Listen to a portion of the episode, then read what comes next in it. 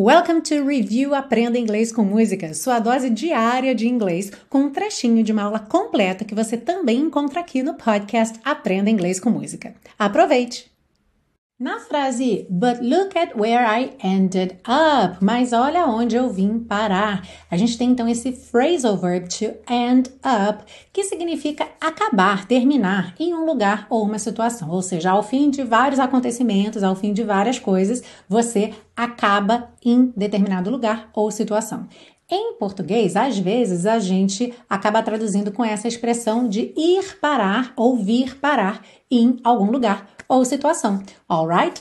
Como é que você diria então? Ele acabou na prisão ou ele foi parar na prisão? How would you say that in English? He ended up in prison. He ended up in prison.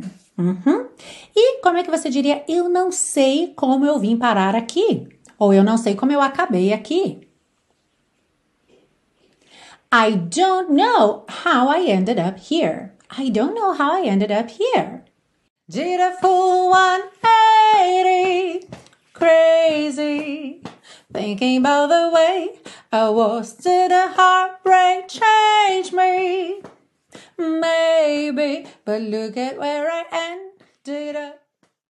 E para você que curte meu jeito de ensinar e busca um curso de inglês passo a passo, conheça o Intensivo de Inglês da Teacher Milena, meu curso de inglês onde eu te acompanho de pertinho e você ainda tem 30 dias de garantia incondicional.